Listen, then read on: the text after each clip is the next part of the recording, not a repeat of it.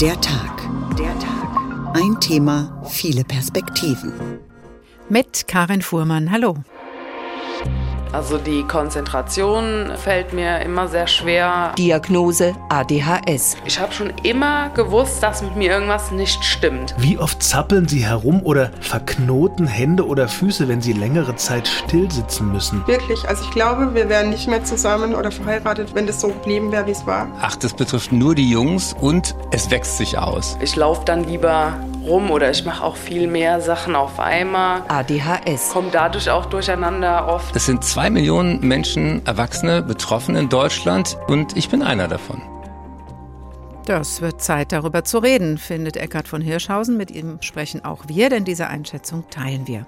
Drei Sekunden Aufmerksamkeit, swipen und weiter geht's. Gerade am Smartphone und in den sozialen Medien haben wir ein Verhalten entwickelt, das schon an ADHS erinnert.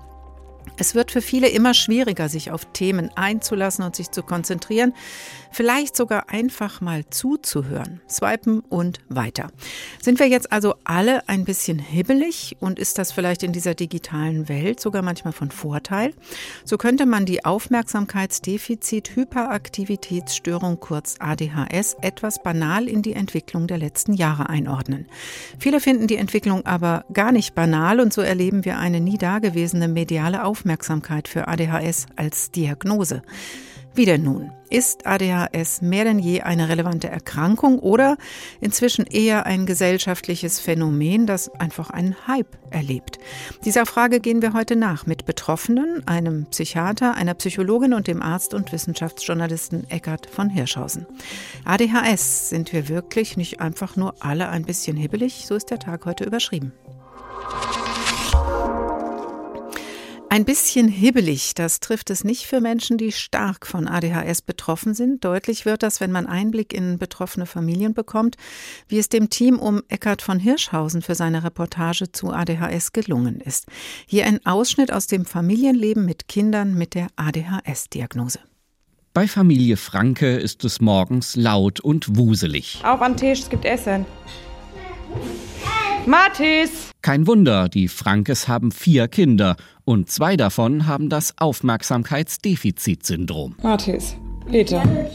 Der neunjährige Mathis ist nicht nur schwer erreichbar, sondern auch hyperaktiv. Jahrelang wussten die Frankes nicht, was genau mit Mathis los war und wie sie damit umgehen sollten. Eine unglaublich schwere, herausfordernde Zeit, erinnert sich Mutter Annika. Ich glaube, dass es unsere Ehe gekostet hätte, Wirklich. Also ich glaube, wir wären nicht mehr zusammen oder verheiratet, wenn, ähm, wenn das so geblieben wäre, wie es war. Mathis ist nach außen unruhig und impulsiv. Seine Schwester, die 13-jährige Finja, ist stattdessen innerlich ruhelos und flüchtet sich oft in ihre Gedankenwelt.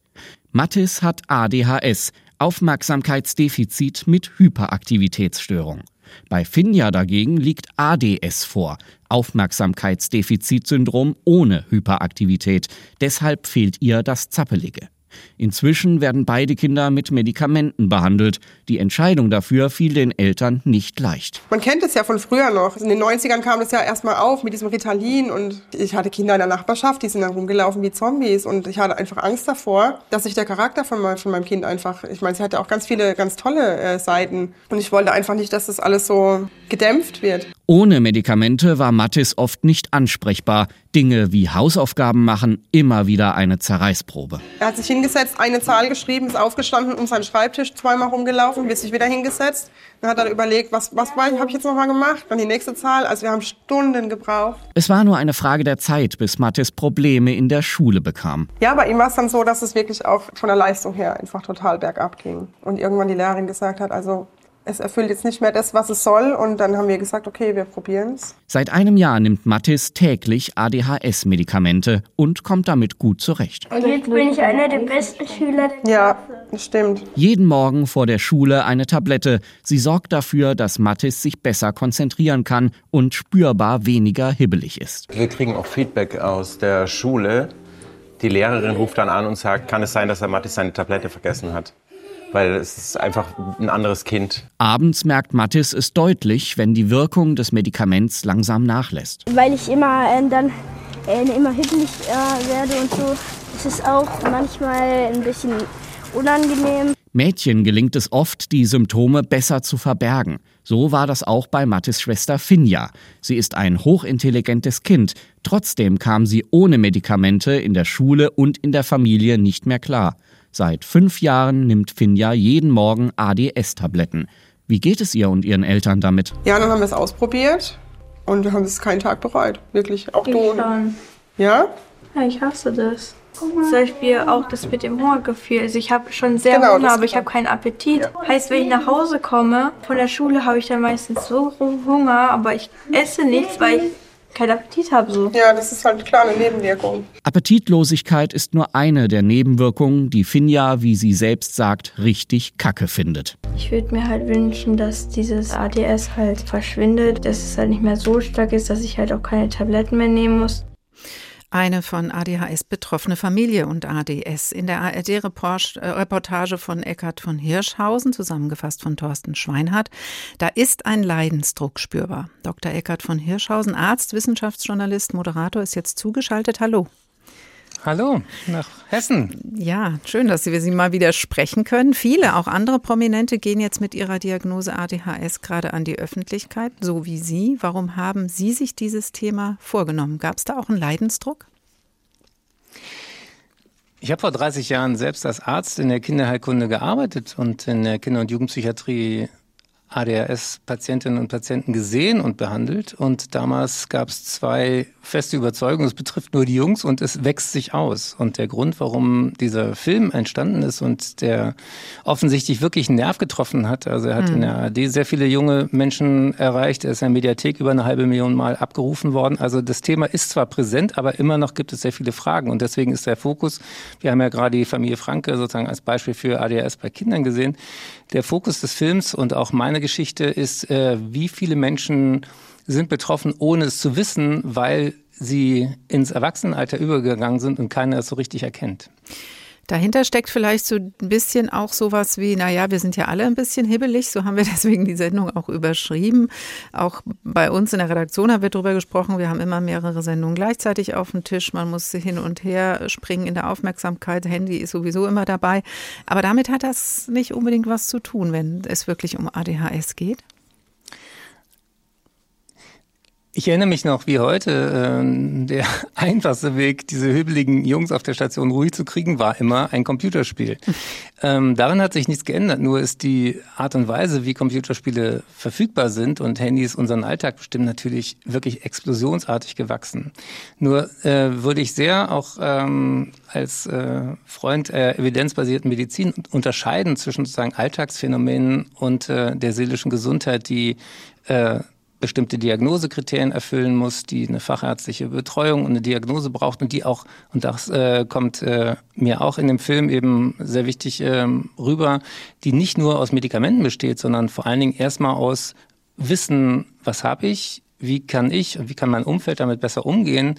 Es gibt viele psychotherapeutische Verfahren, es gibt ähm, viele Dinge, die einem im Alltag auch helfen dabei, äh, nicht so ablenkbar zu sein. Also ähm, diese Reduktion auf Medikamente ist sicher falsch, aber der Leidensdruck ist das Entscheidende. Und Mhm. äh, was auch eben rüberkommt, ich hatte ja auch die letzten 56 Jahre äh, ein gutes Leben, was ja auch beim Hessischen Rundfunk anfing mit Mhm. Service Gesundheit damals. Das heißt also, was mir auch bei dem Film wichtig war zu zeigen, es gibt ein großes Spektrum, das nennt man heute Neurodiversität oder Neurodivergenz. Und dieses spontane Reagieren, was ich dann auch in den Live-Sendungen auch hatte mit äh, Anrufern und so weiter, das ist ja auch eine Fähigkeit, das ist ja eine Gabe. Und äh, das ist im positiven Falle manchmal auch äh, sehr schön beim Moderieren auf der Bühne. Eine Geschichte, die mir sehr nahe ging, war, als ich im Gefängnis einen äh, jungen Mann sah, der eben mit ADHS nicht erkannt wurde und der dann anfing, selber Drogen zu nehmen, der sich selber sozusagen beruhigt hat. Und äh, deswegen auch hier nochmal, es gibt zwischen am Handy daddeln und Mhm. wirklich schwer betroffen sein, kriminell werden und auch bei den Frauen, das kam ja eben im Beitrag auch gut raus, bei den Frauen ist es oft vergesellschaftet mit Angst, äh, mit Depressionen, auch mit Übergewicht. Diese Impulshandlungen setzen sich dann anders um als bei den Männern. Aber das ist ganz wichtig, auch wirklich genau hinzugucken. Es ist wirklich ein unerkanntes Leid in vielen Fällen. Mhm, Da werden wir später auch noch über die Zusammenhänge mit einem Psychiater sprechen. Nochmal zu Ihnen zurück, Herr Hirschhausen. Sie haben ja auch innerhalb dieser Reportage sich selber testen lassen und jetzt eine Diagnose. Was verändert diese Tatsache an Ihrem Alltag? Ich habe mich ja für seit vielen Jahren schon für dieses Thema seelische Gesundheit äh, stark gemacht. Ich bin immer ein großer Fan davon, das nicht so äh, äh, mit Tabus und Scham zu besetzen, sondern offen damit umzugehen. Das sind ja schließlich auch die häufigsten Erkrankungen des Menschen. Ähm, und vor allen Dingen, was neu war für mich, waren diese Mengen an Begleiterkrankungen, die ich alle nicht habe. Und mhm. deswegen mhm. nochmal, ich bin moderat be betroffen. Ich kann äh, auch weiter viele Tage sehr gut, auch ohne Medikamente, ähm, äh, mein Leben genießen die Tage, wo es sehr, sehr stressig wird, wo ich viele Anforderungen habe, wo ich für meine Stiftung Gesunde Erde, gesunde Menschen Vorträge halte und gleichzeitig noch das und das äh, Interview machen muss und noch äh, tausend Sachen im Hinterkopf habe, da ist es für mich so ein bisschen, ich habe das mal verglichen mit einer Brille. Ich bin jetzt über 50, wenn ich nicht so scharf sehe, dann brauche ich eine Brille, finde keiner was dagegen. Wenn ich sozusagen diese Schärfe, diesen Fokus in meiner Aufmerksamkeit äh, verstärken kann, auch mit einem ähm, wirksamen Weg der Medizin, wo ist das Problem? Also ich finde, ähm, die Menschen, die leiden, die Hilfe brauchen, sollen die kriegen. Und wir äh, tun uns allen Gefallen, wenn wir anders darüber reden. Seit ich diese äh, Dokumentation gemacht habe, höre ich jeden Tag von Menschen, gut, dass du das ins Fernsehen gebracht hast, gut, dass wir endlich darüber reden. Ich habe es selber, ich kenne jemanden, mein Partner, meine Partnerin hat es. Also ich bin da wirklich mit mhm. dieser Doku in ein Wespennest gestochen, ist mein Gefühl. Und deswegen finde ich es toll, dass der Hessische Rundfunk äh, das Thema heute nochmal live aufnimmt. Ja, das war für uns auf jeden Fall ein Impuls, weil wir auch den Eindruck hatten, ja, da ist äh, was, wo noch weiter drüber gesprochen werden muss. Wir werden vieles von dem, was wir jetzt auch schon angesprochen haben im Laufe der Sendung auch noch mal vertiefen. Fand ich jetzt auch interessant, dass Sie gesagt haben, ja, bestimmte Berufsgruppen, da ist es durchaus unter Umständen ein Vorteil. Sie waren ja auch schon vorher erfolgreich ähm, und hatten jetzt nicht diesen Leidensdruck, das nichts, äh, nichts auf die Kette gebracht zu haben. Also nee, den Leidensdruck hatten andere. das ist auch wichtig. Ich äh, erzähle da auch offen drüber. Äh, ich habe die äh, Fragebögen auch mit meiner Frau zusammen ausgefüllt und dann sagte ich, okay, hier äh, Thema so und so verliert Sachen oder äh, hat keine Priorisierung oder kommt ständig zu spät. Mhm. Okay, ich gebe mir mal drei von fünf und sie sagte, du schreibst jetzt da fünf rein. Also ähm, was für mich das Aha war, ist, frag nicht nur die, die äh, Menschen, die es vermeintlich haben, sondern sprich immer mit anderen. Und auch das ist mhm. Teil der professionellen Diagnose. Man guckt sich Zeugnisse von früher an, man guckt sich äh, das Umfeld an, man guckt sich sozusagen den Grad der Integration an. Und äh, ja, deswegen äh, danke für die Gelegenheit, das nochmal richtig zu stellen. Haben Sie denn heute heute, haben Sie denn heute Medikamente genommen? Heute ja, aber das war nicht, weil ich nicht abends uns. im HR bin, sondern weil ich heute tatsächlich schon wieder äh, mit sehr, sehr vielen Menschen interagiert habe und da hilft es mir tatsächlich, mhm, den Fokus zu halten. Ah, interessant. Wir haben eine Tagfrage, eine Frage, die wir durch die Sendung ziehen. Und ähm, die lautet, diesmal ist ADHS im Moment einfach nur ein Hype oder nimmt die Zahl der Betroffenen wirklich zu? Wie ist für Sie das Fazit nach der langen Recherche? Beides stimmt. Also ähm, wir haben im Internet dann auch mit TikTok und diesen ja, wirklich süchtig machenden äh, Medien diesen Trend, äh, jeder hat irgendwas, innerhalb von drei Sekunden sollen da Diagnosen gestellt werden. Und wenn du diese, das an dir schon mal beobachtet hast, dann hast du es auch. Mhm. Das ist natürlich totaler Unsinn. Also deswegen haben wir auch ähm, eben 45 Minuten dazu gemacht. Deswegen haben wir auch eine lange Liste rausgegeben mit äh, Selbsthilfegruppen, die seriös arbeiten. Also es, es hat beide Seiten. Und für Menschen, die sich schwer fokussieren können, ist natürlich dieser Second Screen, diese ständige piepsende, verlaut, äh, verlockenden digitalen Medien absolutes Gift. Aber sie sind nicht die Ursache für ADHS. Es braucht dazu eine erbliche Komponente, es braucht dazu ähm, eine Veranlagung. Aber wenn man es hat, dann ist das sehr, sehr viel schwieriger, offline zu gehen als für andere. Mhm. Vielen Dank, Dr. Eckert von Hirschhausen, Arzt, Wissenschaftsjournalist und Moderator. Die Reportage ist in der ARD-Mediathek immer noch zu finden unter Hirschhausen und ADHS. Sie hören der Tag. ADHS, sind wir nicht alle ein bisschen hibbelig? Ob der Philipp heute still wohl bei Tische sitzen will? Also sprach in ernstem Ton der Papa zu seinem Sohn. Und die Mutter blickte stumm auf dem ganzen Tisch herum. Doch der Philipp hörte nicht, was zu ihm der Vater spricht. Er gaukelt und schaukelt, er trappelt und zappelt auf dem Stuhle hin und her. Philipp, das missfällt mir sehr. Seht, ihr lieben Kinder, seht, wie's dem Philipp weitergeht. Ja, das werden wir später sehen, ob väterliche Ermahnungen wohl helfen bei Heinrich Hoffmanns Zappelphilipp. Das Beispiel Kind aus dem vom Psychiater Hoffmann verfassten Struwwelpeter würde wohl heute auf jeden Fall die Diagnose ADHS bekommen. Aber was steckt hinter dieser Abkürzung ADHS und wie relevant ist diese Stoffwechselstörung im Moment wirklich? Auf der einen Seite gewinnt man den Eindruck, bei immer mehr Menschen wird ADHS diagnostiziert. Auf der anderen Seite heißt es aus medizinischen Kreisen, das Krankheitsbild ist in der Öffentlichkeit noch viel zu wenig bekannt.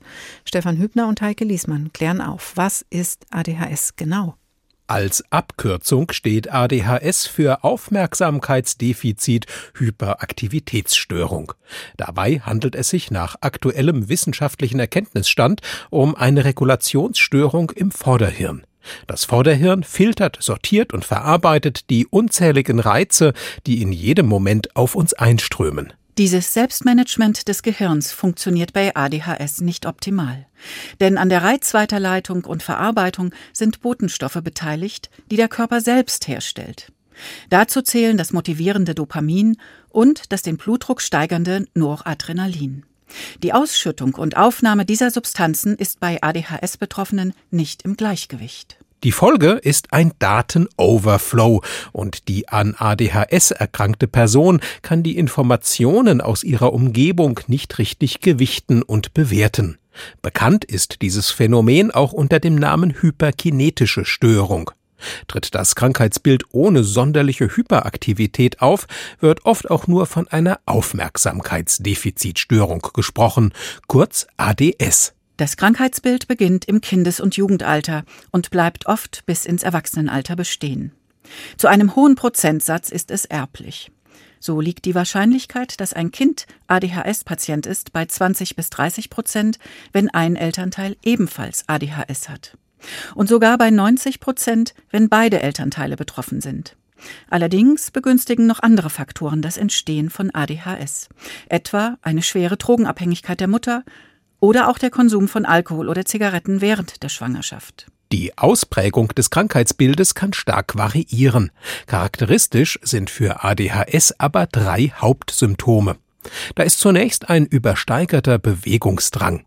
Wegen dieser Hyperaktivität gibt es für ADHS auch das Synonym Zappel-Philipp-Syndrom. Die beiden anderen Hauptsymptome sind Unaufmerksamkeit infolge einer gestörten Konzentrationsfähigkeit sowie unüberlegtes Handeln und Impulsivität. Im weltweiten Durchschnitt tritt ADHS bei etwa 5 Prozent aller Kinder und Jugendlichen auf. Damit wird ADHS zur häufigsten psychiatrischen Erkrankung in diesem Alter. Jungen sind von ihr öfter betroffen als Mädchen. Allerdings hat nicht gleich jedes unruhige oder unaufmerksame Kind ADHS. Die Wahrscheinlichkeit steigt aber, wenn die Symptome über längere Zeit und in verschiedenen Lebenssituationen auftauchen, wie etwa Schule, Familie oder Freizeit. In Zusammenhang mit ADHS treten gehäuft noch einige andere Krankheiten und Beeinträchtigungen auf. Das können im Kindesalter Tickstörungen, Rechen- oder Leserechtschreibschwächen sein. Im Erwachsenenalter können zum Beispiel Ängste, Depressionen oder Suchtverhalten auftreten. Häufige Begleiterscheinungen sind außerdem eine seelische Entwicklungsverzögerung, ein schnelles geistiges und körperliches Ermüden, ein extremer Gerechtigkeitssinn anderen gegenüber, Frustrationsintoleranz, schlechte Leistung bei offenkundiger Intelligenz und eine erhebliche Beeinflussbarkeit durch andere. Mit diesen Symptomen heißt es umzugehen, denn ADHS gilt als nicht heilbar, wohl aber als linderbar. Das steckt hinter der Diagnose ADHS und hinter den Symptomen. Sie sind zu lindern und zu behandeln. Darüber spreche ich jetzt mit Professor Andreas Reif, Psychiater und Direktor der Klinik für Psychiatrie, Psychosomatik und Psychotherapie am Universitätsklinikum Frankfurt. Guten Tag, Herr Reif. Hallo, guten Abend, grüße Sie. Das klingt ja, wenn man das so hört, alles irgendwie so relativ klar. Das sind die Symptome, ähm, das sind die Hintergründe. Gibt es also bei der Frage nach ADHS Ja oder Nein? Nein, überhaupt nicht. Das äh, da gibt es ganz viele Grautöne, wie sehr häufig in der Psychiatrie und wenn man ehrlich ist, wie sehr häufig in der Medizin ganz generell. Aber als Arzt stehe ich irgendwann mal vor der Frage, behandeln oder nicht behandeln. Das ist eine ja, sehr dichotome Entscheidung. Das ist eine Ja-Nein-Entscheidung. Und irgendwann muss ich mit dem Patienten zusammen natürlich die Entscheidung treffen, leite ich eine Behandlung in die Wege und wenn ja, wenn.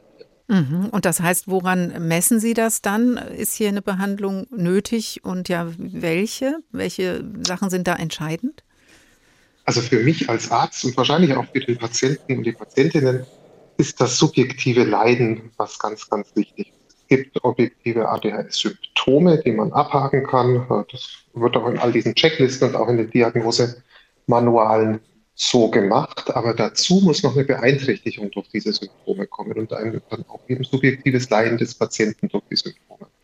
Und wenn das vorliegt, dann würde ich immer sagen, dann besteht auch eine Behandlungsbedürftigkeit. Das ist schon immer auch in den Diagnosekriterien so gefordert gewesen, dass nicht nur die Symptome bestehen, sondern durch die Symptome auch eine sogenannte situationsübergreifende Beeinträchtigung besteht. Also die Symptome äh, des ADHS, der Aufmerksamkeitsdefizit beispielsweise nicht nur am Sonntagvormittag in der Kirche bestehen, sondern eben in der Situation der Schule als auch in der Familiensituation. Also es darf nicht nur auf eine Situation beschränkt bleiben und es muss zur Beeinträchtigung kommen. Hm. Jetzt war ja früher die Ansicht vorherrschend, das ist eine Frage der Hirnreife, das verwächst sich irgendwann. Das weiß man jetzt, dass das so nicht stimmt. Das heißt, wenn ich als Kind oder Jugendlicher mit ADHS zu tun habe, bleibt das Problem? Es bleibt bei einem Teil der Patienten. Und auch da ist es wieder keine Ja, Nein, keine Schwarz-Weiß-Sache. Wir gehen schon davon aus, dass es sich bei ADHS um eine Hirnreifungsverzögerung handelt. Das wissen wir auch von bildgebenden Untersuchungen, dass sich die Ausreifung bestimmter Gehirnareale bei von ADHS betroffenen Patienten verzögert. Das verläuft verlangsamt. Und manchen Patienten, äh, die haben eben das Glück, dass das kompensiert wird. Da reifen die Gehirnteile dann aus und die sind dann auch als Erwachsene nicht mehr betroffen. Die sind, wie wir Mediziner sagen, remittiert, also ausgeheilt. Es gibt Patienten, bei denen besteht das Vollbild der ADHS bis in das Erwachsenenalter fort. Mhm. Und es gibt alles dazwischen. Also auch da gibt es kein Ja-Nein, kein Schwarz-Weiß. Es gibt Patienten, die eine abgemilderte äh, Ausprägung des ADHS dann haben, vielleicht sehr, sehr häufig ist das, dass sich die Hyperaktivität beispielsweise deutlich verringert. Es bleibt dann so eine Art innere Unruhe, Impulsivität übrig. Aber auch da, wie gesagt, gibt es ganz, ganz viele Abstufungen und kein einfaches Ja, Nein, kein Schwarz-Weiß. Hm. Wir versuchen gleich die Leitung noch einmal aufzubauen. Sie kommen bei uns so ein bisschen abgehackt an. Aber eine Frage möchte ich noch stellen, bevor wir einen kleinen Einspieler haben. Es gibt ja die Diagnose schon lange. Der Umgang damit ist aber auch umstritten und die Kontroverse auch äh, schon, gibt es auch schon länger. Braucht es immer eine medikamentöse Behandlung oder verändert die unter Umständen die Persönlichkeit? Und man sollte einen anderen Umgang damit suchen, wie Verhaltenstherapie oder ein spezielles Coaching. Hat sich die Perspektive auf die Behandlungswege über die die Jahre verändert? Also in den letzten Jahren eigentlich nicht. Dass hier bei einer behandlungsbedürftigen ADHS auch die medikamentöse Therapie hinsichtlich der Kernsymptomatik der Erkrankung in den Vordergrund, äh, Vordergrund steht, ist eigentlich seit vielen Jahren unumstritten. Hm, die mediale, der mediale Umgang hat sich hier vielleicht hin und wieder verändert. Auch die Sichtweise aus nichtmedizinisch, nicht wissenschaftlichen Gruppen hat sich immer wieder mal verändert. Das soll nicht heißen, dass jetzt äh, Medikamente das allein selig machen, das sind bei ADHS. Psychotherapeutische Begleitung, auch Umgang mit der Erkrankung und ihren vielfältigen Folgen ist auf jeden Fall sinnvoll und häufig auch notwendig. Im Kindesalter ist Elterntraining eine absolut sinnvolle Sache. Ähm, glaube also nicht, dass sich hier in den letzten Jahren wirklich etwas grundsätzlich verändert hat, in der Sichtweise auf die Therapie, aber wie das diskutiert wird in der Öffentlichkeit, das unterliegt in der Tat gewissen Modeerscheinungen. Mhm. Wir sprechen gleich noch mal weiter, Herr Reif, ähm, weil wir auch noch mal über die Diagnosemöglichkeiten sprechen mhm. wollen. Vor einer Behandlung steht natürlich so eine Diagnose. Die kann man mittlerweile auch selbst mit einem Online-Test machen, wenn man zum Beispiel denkt, wie mein Kollege Stefan Büchler, ich bin doch auch ein bisschen hibbelig. Neulich hat mir eine Kollegin gesagt, wenn man ein Kind in die Küche schickt, um etwas zu holen und es vergisst auf dem Weg, was es holen soll, dann ist das ein Hinweis auf ADHS. Hm. Mir passiert es allerdings ständig, dass ich irgendwo hingehe, weil ich irgendwas machen will und dann denke ich an was anderes und dann stehe ich da so in der Küche und muss erstmal überlegen, was wolltest du jetzt eigentlich hier?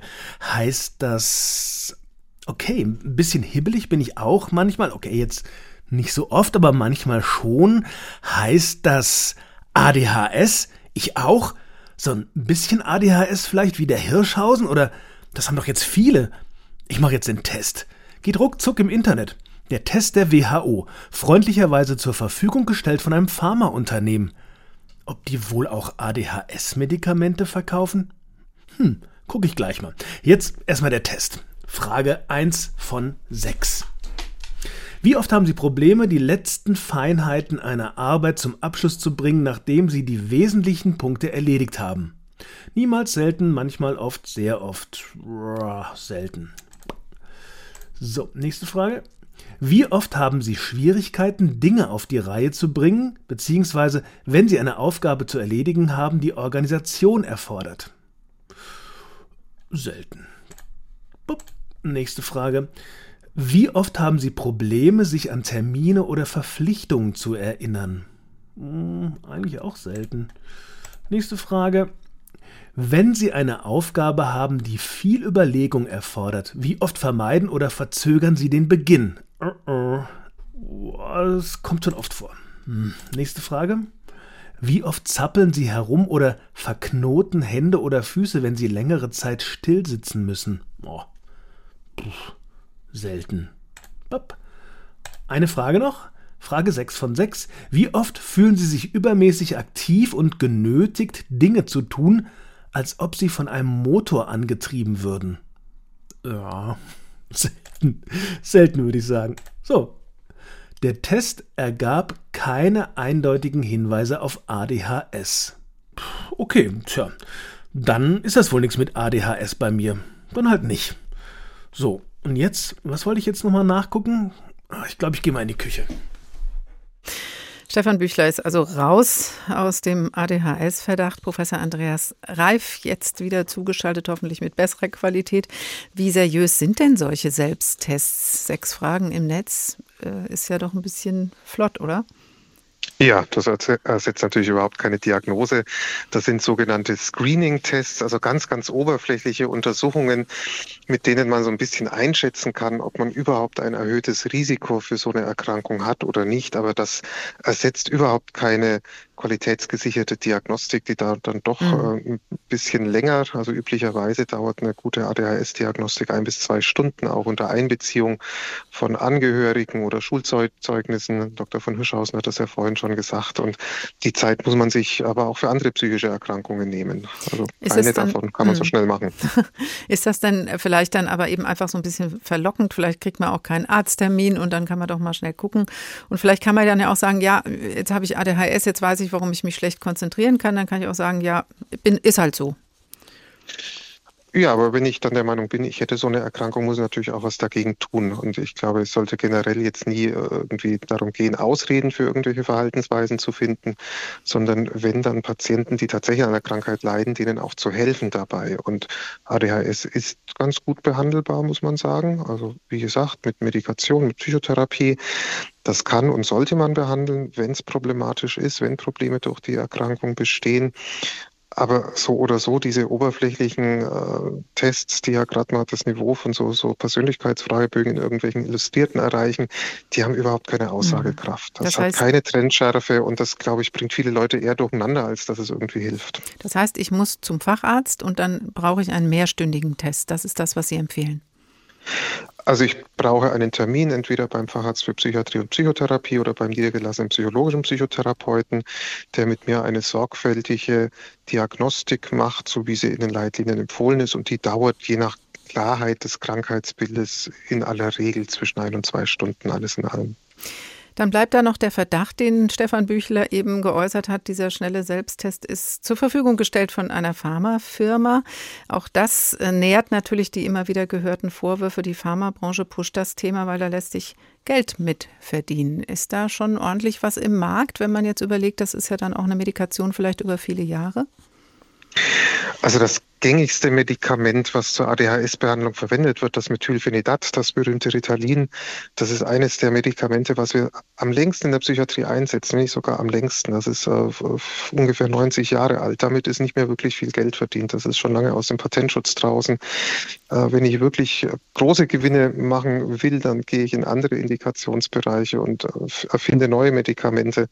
Natürlich verdienen äh, Industriebetriebe Geld mit, ihr, mit, mit Medikamenten, das ist ganz klar. Das sind Firmen, Aber das Medik die Erkrankung jetzt so zu pushen und quasi zu erfinden, was ja auch manchmal den Firmen vorgeworfen wird, das ist wirklich großer Unsinn, weil so große Reichtümer mhm. erwirbt man da jetzt auch nicht mehr mit. Also das halte ich für für mhm. überzogen kritisch. Wenn Sie sagen, das Medikament gibt es seit äh, rund 100 Jahren, aber der Umgang damit hat sich dann doch vielleicht verändert in den letzten Jahren, also dass man nicht mehr nur an oder aus ähm, oder volle Dosis oder gar nicht nimmt, sondern man kann differenzierter damit umgehen? Ja, auf alle Fälle. Also die Substanz gibt es seit langer Zeit, dass sie in der Indikation ADHS eingesetzt wird. Das ist natürlich noch nicht ganz so lange, weil ADHS damals noch gar nicht als Krankheitsbild in der Form beschrieben war. Mhm. Aber wir haben schon viel gelernt, wie wir das Medikament bedarfsgerechter ähm, verabreichen. Es gibt ganz unterschiedliche Formulierungen von diesem Medikament, die unterschiedlich lange wirken beispielsweise. Und das ist schon dann auch die Kunst, das gemeinsam mit dem Patienten herauszufinden, wie die ideale Dosierung ist, wann man das Medikament am besten gibt. Also da hat sich schon viel verändert im Umgang in den letzten, ich sag mal, 15 bis 20 Jahren. Und hier würde ich auch immer das subjektive Empfinden des Patienten in den Mittelpunkt stellen, wie es ganz individuell beim Patienten mhm. wirkt und auch benötigt wird. Auch das muss man sagen. Ja, nicht jeder Patient braucht die Medikation an jedem Tag in der Woche, zu jeder Uhrzeit in der Woche.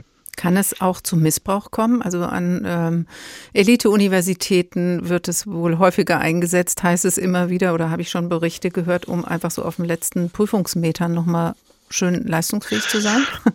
Ja, auch nicht nur an Elite-Universitäten, sondern auch an ganz normalen Universitäten mhm. wird das Medikament missbräuchlich eingesetzt zur Leistungssteigerung, zur vermeintlichen Leistungssteigerung, weil es macht nicht wirklich leistungsfähiger oder konzentrierter bei gesunden Personen, sondern einfach nur wacher, also so ein bisschen Koffein plus, wenn man so will.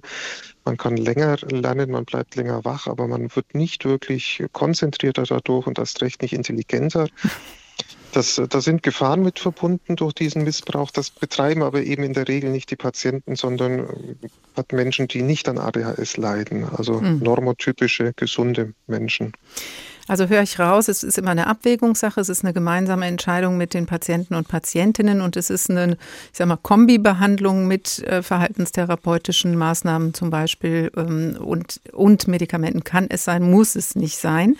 Jetzt nochmal äh, zusammenfassend auch unsere Tagfrage an Sie, Herr Professor Reif, ähm, vor dem Hintergrund, dass auch immer mehr prominente Personen jetzt von ihrer ADHS-Diagnose sprechen. Ist ADHS ein neuer Hype oder würden Sie sagen, die Zahl der Betroffenen Betroffenen nimmt wirklich zu?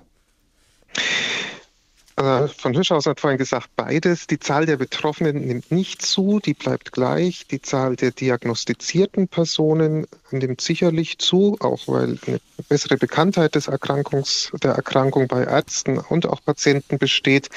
Und es gibt aber auch ein bisschen Hype gerade in den sozialen Medien um die Erkrankung, so dass sich äh, vielleicht Patienten oder Menschen, die gar nicht daran leiden, mit dem Erkrankungsbild identifizieren. Dass wir aber im Erwachsenenbereich, und das ist meine letzte Botschaft, noch eine erhebliche Unterdiagnostik hierzulande haben, ist leider auch traurige Realität. Gerade bei erwachsenen hm. Patienten mhm. wird nur ein ganz, ganz kleiner Teil der Betroffenen korrekt diagnostiziert und auch behandelt. Also gibt mehrere Wahrheiten. Vielen Dank, Professor Andreas Reif, Psychiater und Direktor der Klinik für Psychiatrie, Psychosomatik und Psychotherapie am Universitätsklinikum Frankfurt. ADHS, sind wir nicht alle ein bisschen hebelig? Der Tag, ein Thema, viele Perspektiven. Seht, ihr lieben Kinder, seht, wie es dem Philipp weitergeht. Er gaukelt und schaukelt, er trappelt und zappelt. Man ahnt es schon. Das nächste Bild. Seht, er schaukelt gar zu wild, bis der Stuhl nach hinten fällt. Da ist nichts mehr, was ihn hält. Nach dem Tischtuch greift er, schreit. Doch was hilft's? Zu gleicher Zeit fallen Teller, Flasch und Brot. Vater ist in großer Not und die Mutter blicket stumm auf dem ganzen Tisch herum.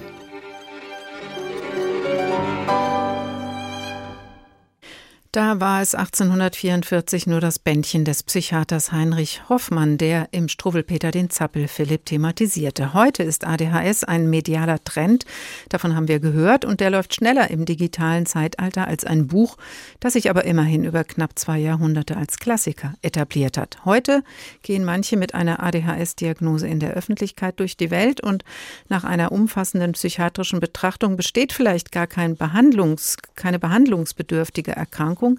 Andere wiederum haben massive Probleme, finden lange keine Unterstützung und sind noch nicht einmal diagnostiziert. So ist es auch Lisa Vogel ergangen, die sich mit Instagram-Account und mit ihrem Buch Hirngespinste mit ihrer ADHS-Diagnose auseinandersetzt. Jetzt, hallo Frau Vogel. Hallo, guten Abend. Zu was hat es geführt, dass Sie lange nichts von Ihrer, ihrer ADHS-Diagnose wussten? Mm, also ich bin, ähm, ich bin mittlerweile 31 Jahre alt und bin mit 27 äh, diagnostiziert worden. Und ähm, das war im Prinzip so, dass ich 15 Jahre davor auf Depression und Angststörung behandelt wurde, wo ich mich immer nur so teilzugehörig gefühlt habe. Also irgendwie hatte ich immer das Gefühl, da fehlt noch was oder da ist irgendwie was, was ich nicht so richtig greifen kann. Ähm, das heißt einerseits so eine Problematik, sich sich selber nicht zu kennen, sich selber nicht zu verstehen. Und daraus sind eben verschiedene andere Dinge entstanden, wie zum Beispiel eine jahrelange Suchtproblematik mit Alkohol, aber auch so eine soziale Komponente, wenn man irgendwie sich nirgendwo zugehörig fühlt. Ich bin dann kaum noch rausgegangen. Äh, mir ging es wirklich sehr schlecht zu der Zeit und kurz vor der Diagnose somit am schlechtesten. Mhm. Aber wie kam Sie dann darauf, dass das Ganze was mit ADHS zu tun haben könnte? Mm, also ich selber kam da gar nicht drauf. Ähm, ich hatte aber damals eine ziemlich gute Therapeutin, die auch einfach was jünger war und wahrscheinlich noch ein bisschen neueres Wissen dazu hatte. Ich meine, das ist jetzt auch vier Jahre her. Äh, da war das eben medial noch gar nicht so ein Thema. Und ähm, die hatte mich dann eben darauf angesprochen, dass ich ja doch relativ viele Symptome davon mitbringe und äh, sich gefragt, ob ich da schon mal getestet wurde. Und ich hatte aber leider damals noch total krasse Vorurteile und dieses klassische Zappel-Philipp-Bild. Und ich hatte auch Abitur gemacht und so und dachte dann, naja, nee, also das trifft ja jetzt nicht so wirklich auf mich zu. Mhm. Und wegen dieser Vorurteile hat es dann leider auch noch mal einen Moment gedauert, bis ich dann wirklich zur Diagnostik gegangen bin. Ja. Dann hat sich aber erklärt, hat sich's geklärt und Sie haben die Diagnose. Was hat die dann vor vier Jahren in Ihrem Leben verändert? Hm, vor vier Jahren hat es eigentlich noch gar nicht so richtig viel verändert. Also ich hatte dann einen Namen dafür, aber immer noch nicht so richtig eine Ahnung, was das jetzt für mich bedeutet. Und ähm, ich hatte dann damals so eine Broschüre mitbekommen beim Neurologen, äh, dass ich mir doch einfach Routinen aneignen soll. Und dann wird es mir auf jeden Fall besser gehen, wird sich meine Lebensqualität verbessern. Und ich dachte mir, naja, Routinen kriege ich irgendwie schon seit 27 Jahren nicht hin. Also bisschen schwierig. Und ähm, wirklich was verändert hat sich eigentlich erst, als ich mit der Diagnose öffentlich gegangen bin, beziehungsweise dann auch auf Instagram andere Leute gesehen habe, die eben die Diagnose auch hatten sodass ich dann eben auch Erfahrungsberichte aus dem echten Leben und aus dem Alltag äh, bekommen habe und wie andere Leute eigentlich damit umgehen. Mhm. Jetzt haben wir eben vom Psychiater Professor Reif gehört, dass es oft eine Kombination von Behandlungsmöglichkeiten gibt und von Hilfen für Betroffene. Medikamente sind eine Möglichkeit. Sie haben sich gegen die Einnahme von Medikamenten entschieden. Warum? Hm, ich habe mich nicht so gänzlich dagegen entschieden. Ich habe mich äh, direkt nach der Diagnose dagegen entschieden, weil ich da auch diese klassischen Vorurteile irgendwie hatte und weil auch jeder in meinem Umfeld gesagt hat, naja, ADHS, aber hoffentlich nimmst du jetzt kein Ritalin. Ähm, und das war irgendwie ganz, äh, ganz furchtbar für alle. Und dann habe ich gesagt, nee, das will ich auf keinen Fall machen. Ähm, und vor einem Jahr war ich dann aber doch neugierig und habe es dann so für mich mal ausprobiert. Und habe dann aber für mich gemerkt, ähm, ich bin mittlerweile selbstständig und habe irgendwie mein Leben sehr doll auf meine ADHS-Erkrankung angepasst und habe dann einfach gemerkt, ich brauche gar nicht unbedingt Medikamente. Mhm. Das heißt, Sie kommen ohne Medikamente gut klar, weil Sie einfach für sich eine andere Struktur, ein anderes Arbeiten gefunden haben? Oder wie genau organisieren Sie sich jetzt? Mm, ich glaube auch, dass mein Anspruch an mich selber einfach ein bisschen geringer ist. Also ich bin alleinlebend, ich habe keine Kinder, ich bin selbstständig. Das heißt, meine Deadlines sind meistens meine. Ähm, meine Arbeit ist meistens irgendwie so auf mein Energielevel angepasst und auf das, was ich halt am Tag leisten kann. Und manchmal habe ich halt Phasen, da mache ich die Arbeit von einer Woche an einem Tag. Und manchmal habe ich Phasen, da zieht sich dann zwei, drei Wochen wie Kaugummi. Ähm, und das kann ich aber irgendwie relativ gut abfangen, zumindest so gut, dass ich sage, ähm, da passe ich dann lieber mein Leben drauf an, als eine dauerhafte Medikation zum Beispiel mhm. in Betracht zu ziehen. Aber ich schließe es auch nicht für die Zukunft aus, das nochmal zu, zu probieren, wenn quasi meine Lebensumstände sich wieder ändern würden. Mhm. Aber Sie sind ja, wie Sie gerade beschrieben haben, auch schon, Frau Vogel, sehr aktiv auf Instagram, haben über 40.000 Follower, sind da mit Aufklärungselementen, aber auch ständig im Austausch, also mit solchen interaktiven Austausch-Tools, aber auch im direkten Austausch. Passt denn die Arbeit auf Social Media dann gut zur ADHS-Symptomatik oder müssen Sie da manchmal auf die Digitaldosis achten? Weil das ist ja nicht nur selbst organisiert, dann gibt es ja auch Reaktionen oder ähm, Nachrichten, wenn Sie vielleicht gerade nicht danach gerufen haben. äh, ja, tatsächlich äh, ist es so, der, ich, ich glaube, dass der Austausch für die meisten Leute, die sich damit neu beschäftigen, super wichtig ist. Für mich selber, ich habe damit so ein bisschen meinen Frieden gefunden und weiß einfach relativ viel über mich. Ich habe sehr viele äh, Freunde mittlerweile aus dem Bereich, die eben auch neurodivergent sind. Ähm, aber für Leute, die sich damit neu beschäftigen, für die ist natürlich, ich bin dann die Person, die haben sie vielleicht irgendwo gesehen und möchten dann eben in Austausch gehen mit mir. Mhm. Ähm, und tatsächlich ist es ja so, dass ähm, die Geschichten sich sehr, sehr ähneln tatsächlich äh, von, von spät diagnostizierten, gerade Frauen mit ADHS.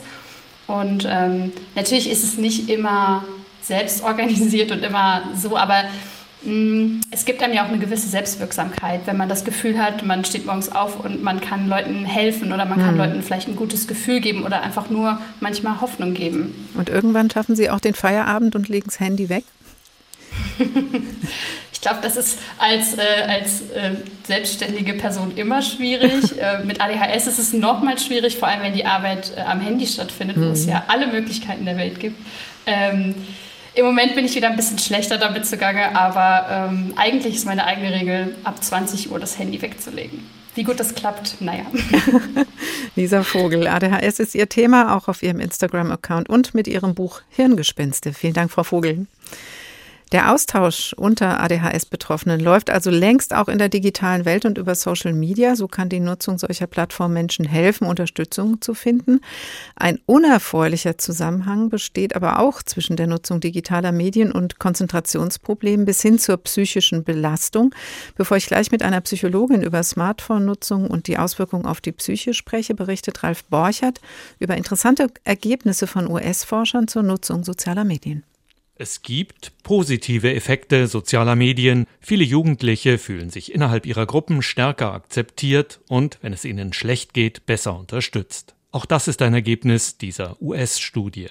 Doch überschattet wird das Positive durch die vielen Risiken. Most kids tell me three things about social media. It makes them feel worse about themselves, worse about their friendships, but they can't get off it. Die meisten Kinder und Jugendlichen sagen drei Dinge über soziale Medien. Sie fühlen sich durch sie selbst schlechter, empfinden ihre Freundschaften als schlechter und sie kommen nicht von ihnen los, sagt Vivek Murthy im Radiosender NPR. Murphy ist der Surgeon General der USA, der oberste Mediziner des Landes, Leiter des Public Health Service, der öffentlichen Gesundheitsbehörde. Teenager, die soziale Medien mehr als drei Stunden am Tag nutzen, haben ein doppelt so hohes Risiko für Anzeichen von Depression oder Angstzuständen, so das Ergebnis einer Langzeitstudie unter 12 bis 15-Jährigen. Dieses doppelte Risiko betrifft die allermeisten. Die durchschnittliche Nutzungszeit beträgt dreieinhalb Stunden am Tag. Besondere Sorgen macht Morthy, dass trotz des offiziellen Einstiegsalters von 13 viele schon in deutlich jüngerem Alter Social Media nutzen. Too many kids are actually telling us Zu viele Kinder sagen uns, dass sie in sozialen Medien schon Mobbing, Drohungen begegnet sind, auch sexuellen und gewalttätigen Inhalten, betont Murphy. Er spricht von einer mentalen Gesundheitskrise der gesamten US-Gesellschaft, die sich besonders deutlich bei Heranwachsenden zeige und durch soziale Medien wesentlich befördert werde. Was tun? Marthys Bericht enthält zum einen Tipps für Jugendliche und ihre Eltern, darunter über die Social-Media-Nutzung offen sprechen, bei Problemen Hilfe suchen, Elterngruppen bilden, die gemeinsam für ihre Kinder das Einstiegsalter besprechen, mit den Kindern Regeln festlegen, etwa keine Handynutzung bei Mahlzeiten und bei persönlichen Treffen mit Freunden, Online-Sperre mindestens eine Stunde vor dem Einschlafen und nachts. Murphy fordert zudem Anbieterfirmen und die Politik zum Handeln auf. We need safety standards for social media the way we have for cars, for car seats. Wir brauchen Sicherheitsstandards für soziale Medien, so wie wir sie für Autos, Autositze, für Spielzeug, für Medikamente und für andere Produkte haben, die Kinder und Jugendliche nutzen. Die Anbieterfirmen müssten vor allem für besseren Schutz vor Kontaktaufnahme durch Fremde sorgen. Sechs von zehn heranwachsenden Mädchen sagen, sie seien über Social Media schon von Fremden auf bedrohliche Weise kontaktiert worden. Und die Anbieter müssten aufhören, junge User zu manipulieren, so Murphy. Die Plattformen sind so konzipiert, dass unsere Kinder maximal viel Zeit auf ihnen verbringen. Mir geht es als Arzt um die Gesundheit unserer Kinder, darum, dass sie sich gut fühlen. Die Firmen müssen dafür sorgen, dass Kinder und Jugendliche weniger manipuliert werden, möglichst viel Zeit auf den Plattformen zu verbringen, zu Lasten ihrer Gesundheit. Allein schon die Zeit, die Kinder und Jugendliche mit Social Media verbringen, kann Auswirkungen auf die psychische Gesundheit der Heranwachsenden haben. Das Fazit im Bericht von Ralf Borchert.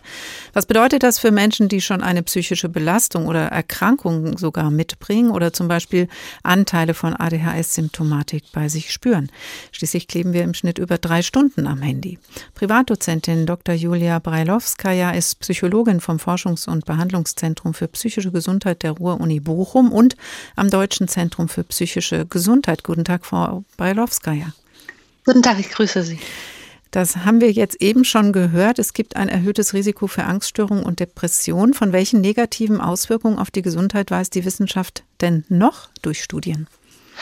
Ähm, wenn wir von der Social-Media-Nutzung oder auch der Mhm. Smartphone-Nutzung sprechen, wissen wir, dass diese einhergeht häufig mit erhöhten Angst, Stresswerten, mit Schlafstörungen bis hin zum suizidalen Verhalten. Und auch körperliche Folgen gibt es. Natürlich bewegen sich Kinder oft weniger. Das wiederum hat auch wieder dann eine Rückwirkung auf die psychische Situation, oder? Definitiv auf jeden Fall. Mit dem Smartphone in der Hand sitzen wir meistens. Das ist keine evolutionär bedingte Mhm. richtige Haltung für uns.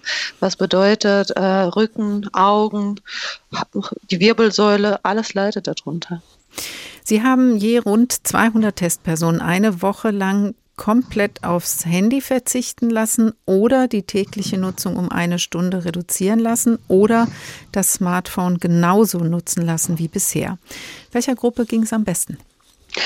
Der Reduktionsgruppe ging es am besten. Wir haben festgestellt, dass sowohl bei dem Verzicht als auch bei der Reduktion sich die psychische Gesundheit sehr stark erholt hatte.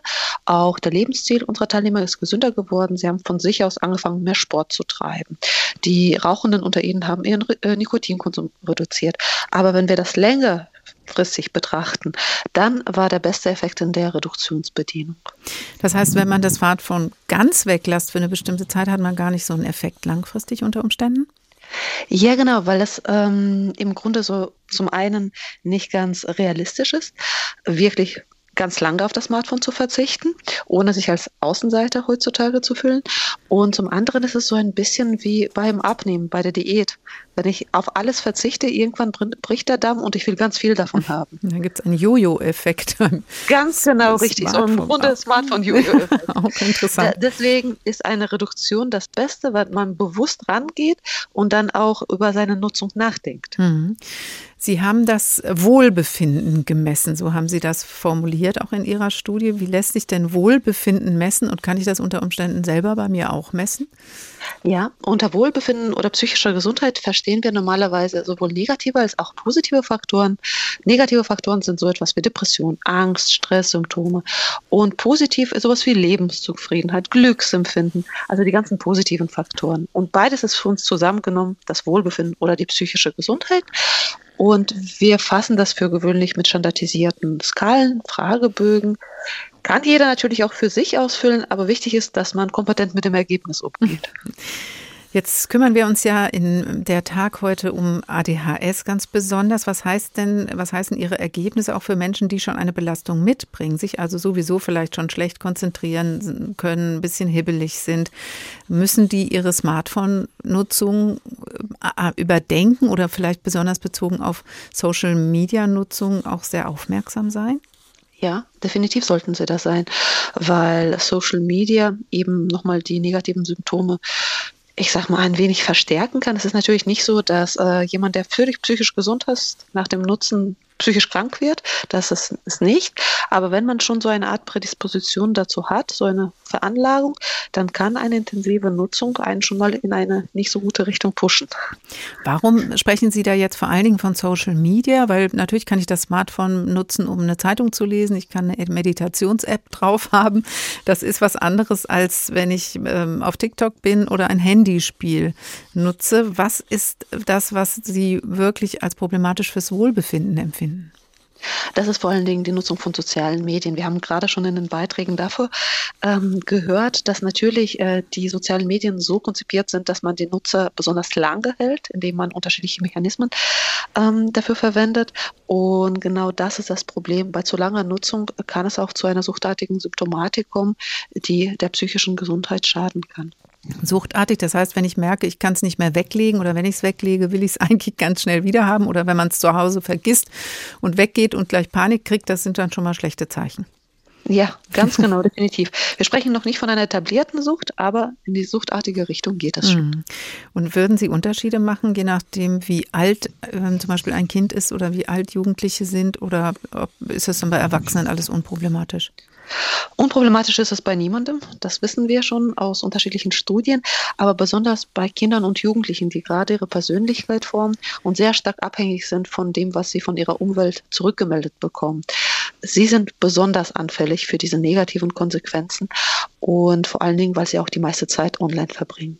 Gibt es da konkrete ähm, Empfehlungen, die Sie geben können? Wie lange kann man ein Kind, wie lange kann ein Jugendlicher, wie lange darf ein Erwachsener sich mit Social Media beschäftigen oder ist das dann doch individuell sehr unterschiedlich? Das ist unterschiedlich. Man sagt, alles bis zu einer Stunde ist in Ordnung, über fünf Stunden ist zu viel und alles dazwischen ist so ein bisschen Sache der Interpretation und auch dessen, was man online macht. Wenn ich ein, online ein Buch lese, ist es unproblematisch. Wenn ich online fünf Stunden, sage ich mal, auf TikTok hin und her scrolle, dann wird es zu einem Problem. Also man muss stark unterscheiden, was online. Gemacht wird. Weil solche Social-Media-Plattformen da eben, wie auch schon gehört, häufig sehr manipulativ sind. Also ein dranhalten wollen macht das das natürlich besonders gefährlich. Ja, natürlich. Kommen wir auch nochmal mit Ihnen zur Tagfrage. Ist ADHS ein neuer Hype oder nimmt die Zahl der Betroffenen wirklich zu? Abgewandelt an Sie, wenn wir unsere Digitalzeiten reflektieren, so wie Sie es eben gerade auch schon geschildert haben, kann das dann auch zu weniger ADHS-Symptomatik, besserer Konzentration, mehr Wohlbefinden führen? Ja, das denke ich definitiv, denn vor allem Menschen mit ADHS brauchen, ich sage mal ganz grob, Auslauf. Sie brauchen etwas, wo sie ähm, ihre ganze Energie loswerden wollen können. Und äh, das ist definitiv nicht in der Online-Welt. Das ist draußen im Wald, wenn sie spazieren gehen, wenn sie äh, Sport machen. Und äh, da ist ganz klar Reduktion der Mediennutzung ein sehr wichtiger Faktor. Dr. Julia Breilowskaja, Psychologin vom Forschungs- und Behandlungszentrum für psychische Gesundheit der Ruhr-Uni Bochum. Ganz herzlichen Dank. ADHS, sind wir nicht alle ein bisschen hibbelig? Sie hören der Tag. Und wie endet die Geschichte vom Zappel Philipp?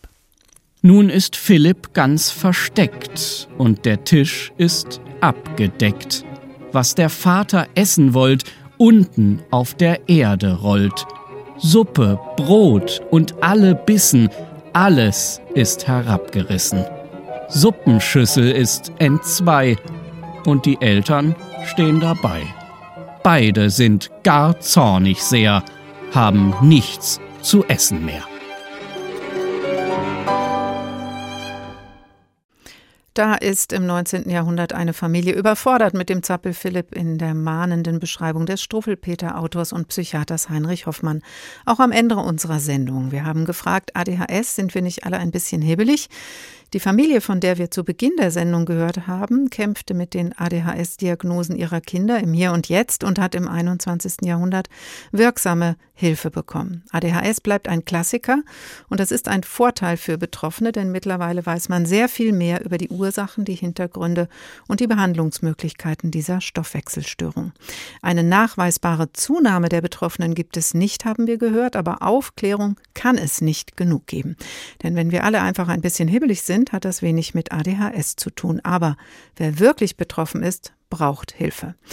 Wenn beim Hören unserer einstündigen Sendung Ihre Konzentration nachgelassen haben sollte, aber Sie nichts verpassen wollen, einfach nachhören in der ARD Audiothek unter Politik und Hintergrund der Tag Ein Thema, viele Perspektiven. Dort findet sich auch ein weiterer Podcast zum Thema Deep Doku, befasst sich mit ADHS bei Erwachsenen. Ich heiße Karin Fuhrmann und wünsche Ihnen noch einen schönen Abend. Der Tag. Der Tag. Ein Thema, viele Perspektiven.